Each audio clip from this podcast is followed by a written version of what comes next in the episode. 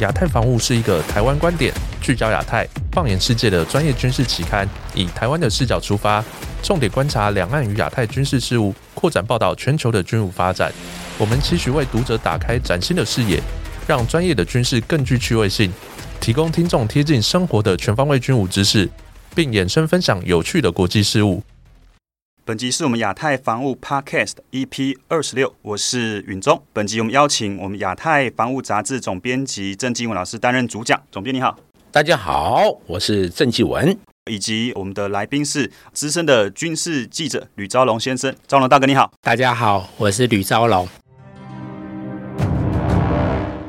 昭龙你好哦。呃，今天有幸来我们这个亚太防务杂志的 Podcast 来这个为大家这个梳理一下这个我们二零二三年我们这个中华民国的这个年度的国防预算。呃，我们知道今年的国防这次编列的国防预算是历年的新高哦，然后整个审议过程其实也蛮顺利的，哎，至少从媒体所揭露的一些讯息，整个审议的过程其实没有太大的一些争议，而且删减的预算的额度。哎，可能也不多，能不能请这个招龙？首先，我们为我们谈一谈哦，这次编列的这整个金额分布的这个状况大概是怎么样？OK，明年度的国防预算了，哎，税出编列是四千一百五十一亿，这算是呃小英政府执政以来最高的嘛。呃，如果跟去年相较的话，呃，也成长了百分之快十二十三趴左右。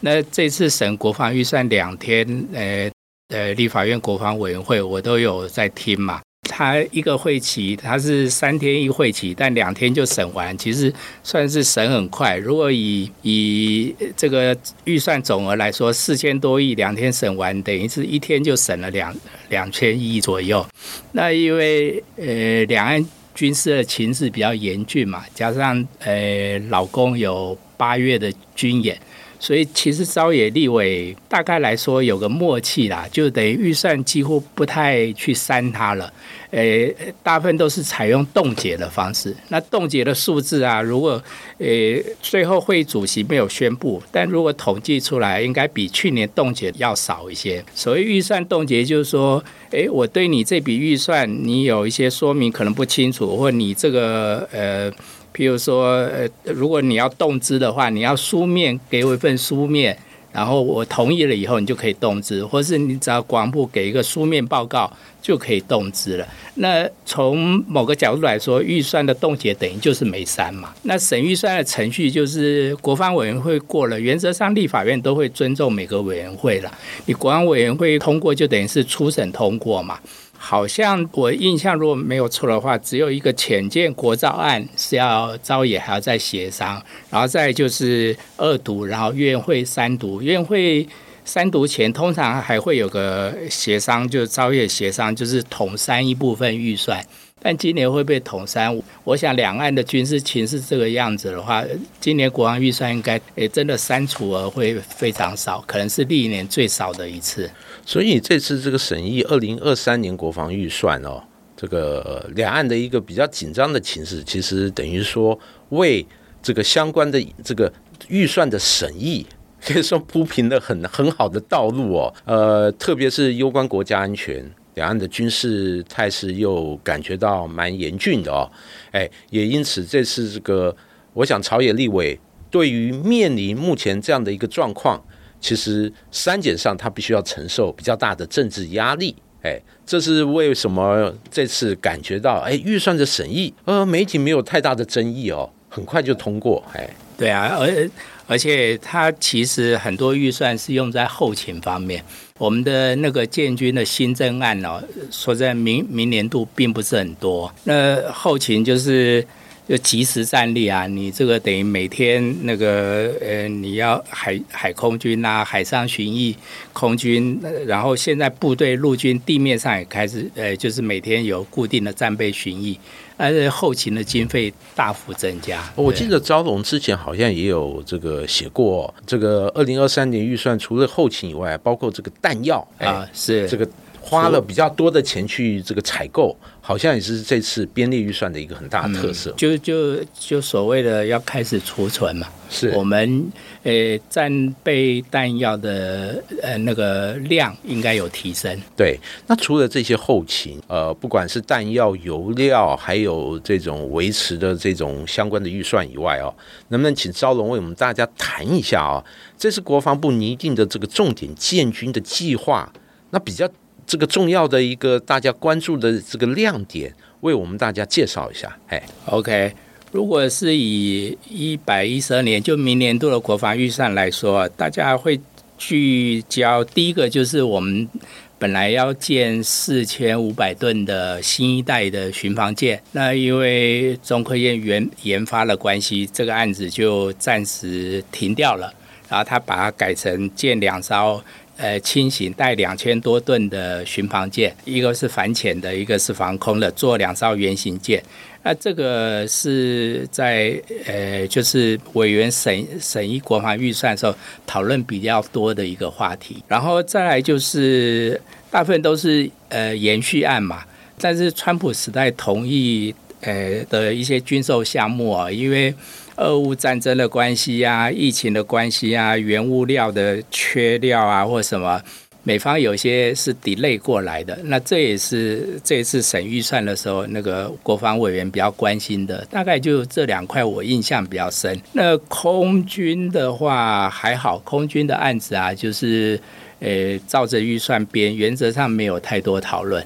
对，是好像还有一些像这个。陆军的像狙击枪啊，哎，还有一些无人机，好像媒体也这个做了好几篇相关的报道，对不对？哦，对，狙击枪大概就是轻重的狙击枪嘛，然后诶，我们军备局研发，然后陆军的呃验收，呃，就是呃，照那个立法院的询答，陆军的参谋长跟那个军备局局长的说法。也大概有些问题啊，都应该现在做战术测评，应该都可以解决啊。对，刚才从招龙这样的一个介绍，我就注意到了，这次审议预算的过程，好像呃很多都是以国产武器哎相关的计划为主。哎，这个美制武器就是对美军购的项目，好像大家提的比较少哦。这是不是因为之前这个对美军购，包括特别预算啊？哎，相关的预算早已编列，目前就是看执行的状况哦。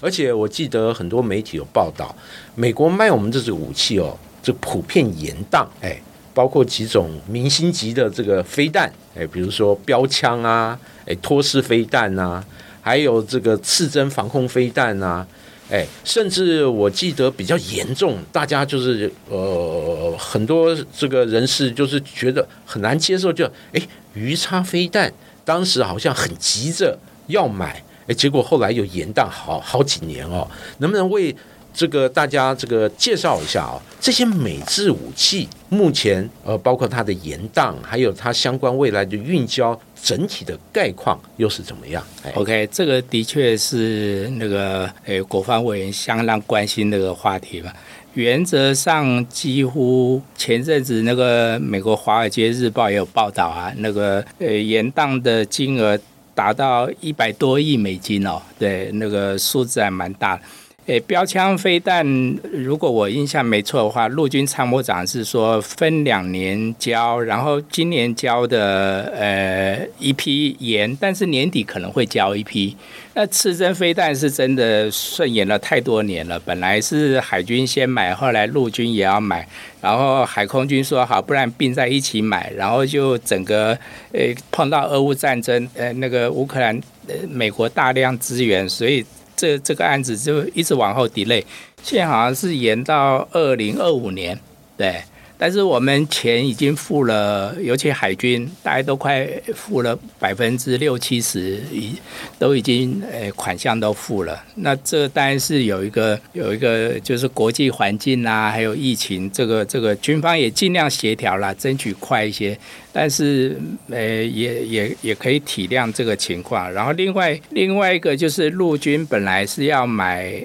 A 六的自走炮，诶，变成 A 七嘛，是不是？然后呃，美国说它生产线来不及做。啊，他就给我们那个海呃海马式的那个多管火箭系统，总共加起来，我们真买十八套，总共加起来有二十九套。那海马式会被延，呃，照那个国防委员会审议的情况来说，看起来也可能会往后一些，因为海马式那个美国也支援给乌克兰，对，那标枪、刺针、托式飞弹也是 delay，但是有个托式飞弹是。呃，最后交的呃时间，我记得是二零二四年。那照呃陆军的说法，就是说虽然往后延，但最后的那个 ending 的时间哦内一定会交完。就是呃等于说我有拖没有错，但是我会在我答应你呃最后交付的时间之前呃之内完成。这个很像那个在汉翔改装的 F 十六 V，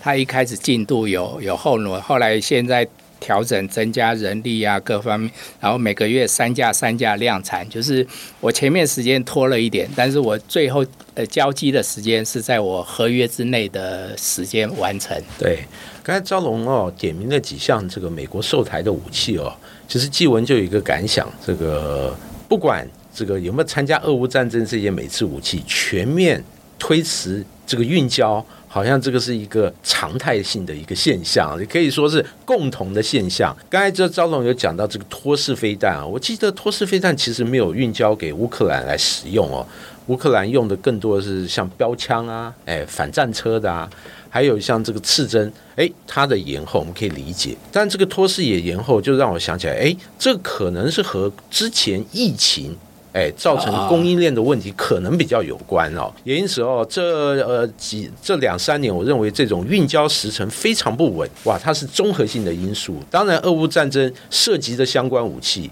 那肯定会延后。特别我们看这几天，这俄乌战争还是持续在打，每天消耗的武器可能就是呃某些国家这个采购武器，这个美国生产这个。弹药根本就是来不及供应哦，它的消耗量是非常非常的大，因此这样的 delay 其实我们觉得是完全可以理解，哎，理解。但疫情其实也是重要的一个所谓的黑天鹅，让让这个整个美制武器运交其实普遍会受到一些推迟。哎，在讲到美制的武器，我再想问一下这个，请问一下招龙，像我根据您的报道哦，就特别注意到一个很有趣的现象，就是今年。大家有特别关注到美台之间对于所谓的呃军售品相的这个呃部分，好像有不少的分歧哦。特别是美国希望我们采购更符合他认为所谓的不对称这种战争形态的武器。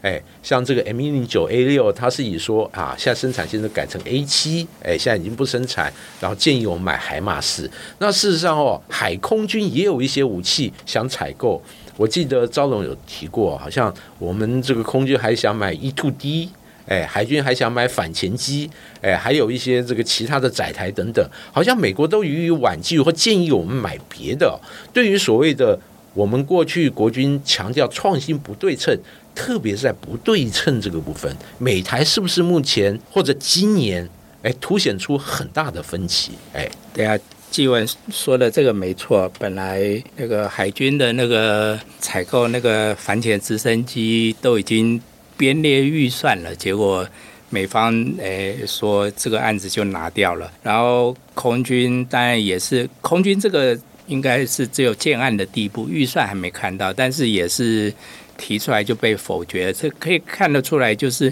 美方他会强调所谓的不对称作战，就是小型的、机动的。呃，其实，在参谋总长李喜明任内也有说，他就是他要精准的炮弹，或是能机动的，只要不是机动，你就不要给我提建案，我也不会让你通过。那这一次，呃，国安会的秘书长顾立雄第一次哦，上任两年多，第一次接受。呃，一个广播媒体的访问，他等于也是说，呃，强调就国军建军以后走向不对称作战。那但是基本上军方内部其实，呃，或是我认至少一些老将哦，他们会觉得说完全不退阵作战也也不是那么赞成。比如说，呃，像呃，所以反映在我们国防预算的编列上面，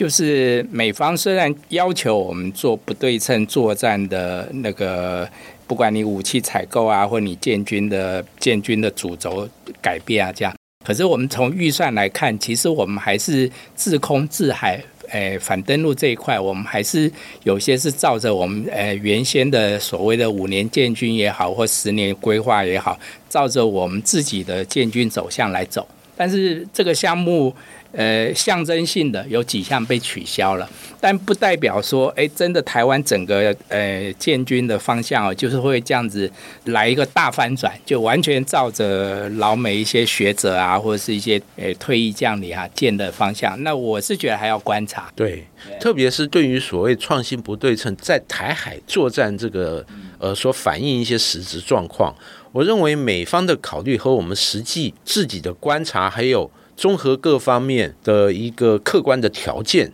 我认为这个有矛盾或者不符，这是很正常的哦。毕竟美国的用兵方式和我们专守这个台海防卫，它的形态类型是完全不同的哦。因此，其实呃，我认为其实国军对于一些专业，还有自己客观目前所面临这个状况，其实还是必须要有所一些坚持。哎，毕竟这个台海这个打开地图，哎。防空制海或者这种这个国土防卫，哎等等，哎本来就是国军长久以来台海防卫侧重的几个面向的重点哦。那这个部分未来如何与美方进行一个沟通和协调，那将是我们未来美台军购一个我认为还蛮重要的部分。当然，讲到国军建军，除了对美军购以外哦，国防自主。哇，过去几年也是我们非常重视的部分哦。在这个部分，大的项目包括前舰自制啊，那相对哎比较小型或者我们自己擅长的哎，比如说今年的这个呃七项海空战力强化计划，包括飞弹、无人机等等，哎这些相关的国防自主这个部分，能否请招龙也为我们谈一谈？就您观察二零二三年或者这几年，我们几个重点计划。目前执行的状况，OK，那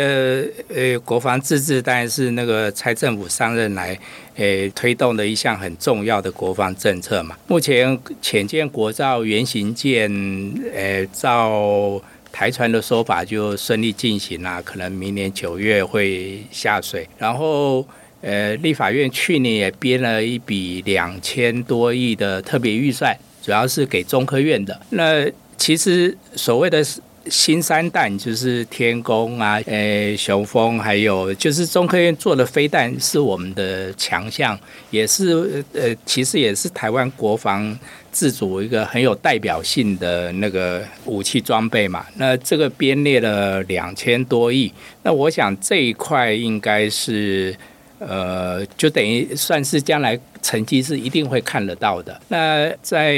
空军方面，当然现在就是永鹰高教机已经诶做出来，也开始交机了，也开始试飞了这样子。那另外，呃。大家比较注意到，有这这一次俄乌战争，现在那个无人机扮演的角色，其实慢慢受到。那我也看到，诶，中科院现在有试出一些技术给民间，然后现在那个军民啊，在全力合作推动这一块。那目前看到国防自主发展的方向有没有？这？这个比较刚刚说的这些，将来可能都会看到一些成果。另外就是海军的那个所谓的塔江舰，它呃虽然吨位是比较小一些，但它呃它会很快的生产一定的数量。然后接着就看呃这两艘两千吨的那个巡防舰啦，大概他估计也是应该是三年就就可以把它做成了这样子。那大概现在国防自主发展的方向。对这个招龙谈到好几个这个陆海空哎相关的一些计划哦，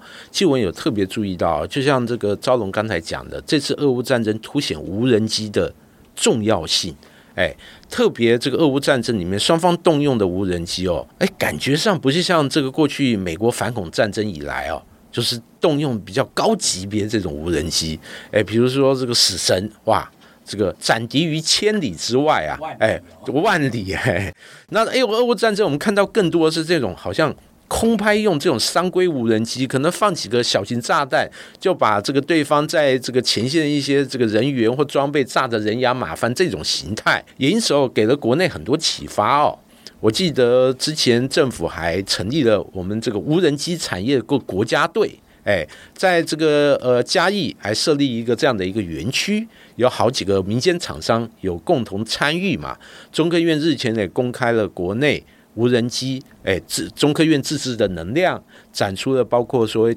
腾云二型，哎，瑞渊，还有这个剑翔反辐射无人机，乃至于旋翼型的无人机。而且最近这个陆军联合兵种营采购的旋翼型无人机陆续交机哦。那在这个部分，其实我基文还有注意到，根据相关这个公布的资料，好像这个国军未来会采购这个很多包括。军用商规型的无人机，还有军用军规型的无人机，这好几个划分哦。呃，就您的了解，那国内未来可能它采取的一个整个经营的模式或研发的模式，哎，大概是什么样一个状况？哎，对，现现在呃，其实说法很多，但是我们如果落实在看，呃，明年度的国防预算书。还看不到这个预算的编列。呃，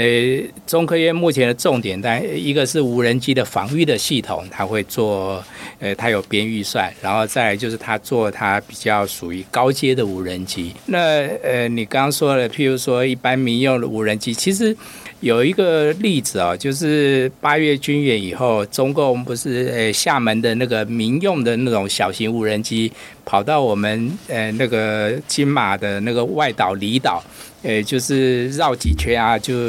国内啊就是这个引起很大的呃震荡啊。这个例子就可以看出来，那无人机，但它那个不是攻击型的了，可是已经可以看得出来，我们政府后来我们还用干扰枪跟步枪，呃，联合起来把它打下来一架。那这已经看到说无人机将来在战场上的应用哦，已经是我想这个趋势哦，那个呃，明年就明年编的后年度国防预算。我觉得应该就会反映出来了，对，那就以一百一十二年，就是明年度国防预算来看。究竟将来居民合作的无人机会发展到什么情况？是不是有外传的要做五千架甚至一万架，或者是各不同类型啊什么的？那我觉得它将来在战场应用一定是会大量使用，但是会诶军方的计划究竟怎么样？可能真的是要明年度的国防预算才能诶看得出来。其实对于无人机哦，这个呃国内观察这个国军未来建军发展，都对这些类型。的武器装备有很大的期待哦。第一个就是这类武器装备，其实它的技术门槛相对比较不高哦。低啊，其实我们绝对有这个能力。是是，而且以前我们做模型遥控飞机，机哎，有好几个民间厂商做的不错。而且中科院研发这一类这个无人机也有大概二十几年的历史哦。这届的台北航太展，我们可以看到中科院这个已经展出这一类这个武器装备很久，哎，因此就它使用的。成本，哎，使用的简易性，那还有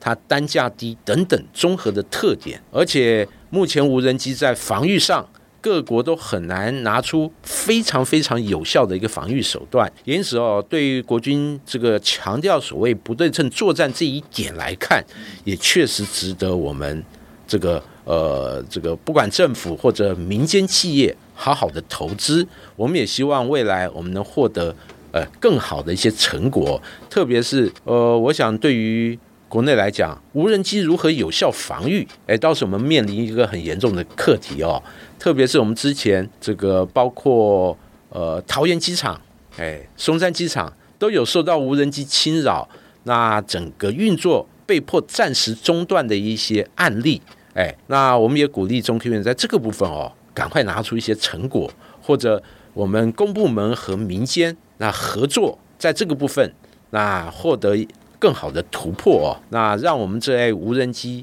不管是在防御，甚至说未来在运用上来讲，都能获得那更好的发展前景。当然，今天这个谢谢这个招龙，哎，呃，资深国内的这资深的军事记者，哎，吕招龙，招龙先生，今天在节目中与大家畅谈这个二零二三年这个国防预算以及我们相关国防重点计划的一些议题。也谢谢招龙，哎，也谢谢赵龙今天在节目中接受我们的访谈，谢谢，谢谢纪委，也谢谢大家。好，我们下次再会喽。本期节目我们就进行到这里，感谢亚太房屋杂志总编辑郑金勇老师以及资深呃军事记者吕昭龙先生为我们带来如此精彩的分享，相信各位听众的收获一定非常的多，也欢迎听众朋友到我们的 Apple Podcast 给予五星好评，或是到我们的脸书留言分享，期待下一集的内容和大家分享，拜拜，再见，再见。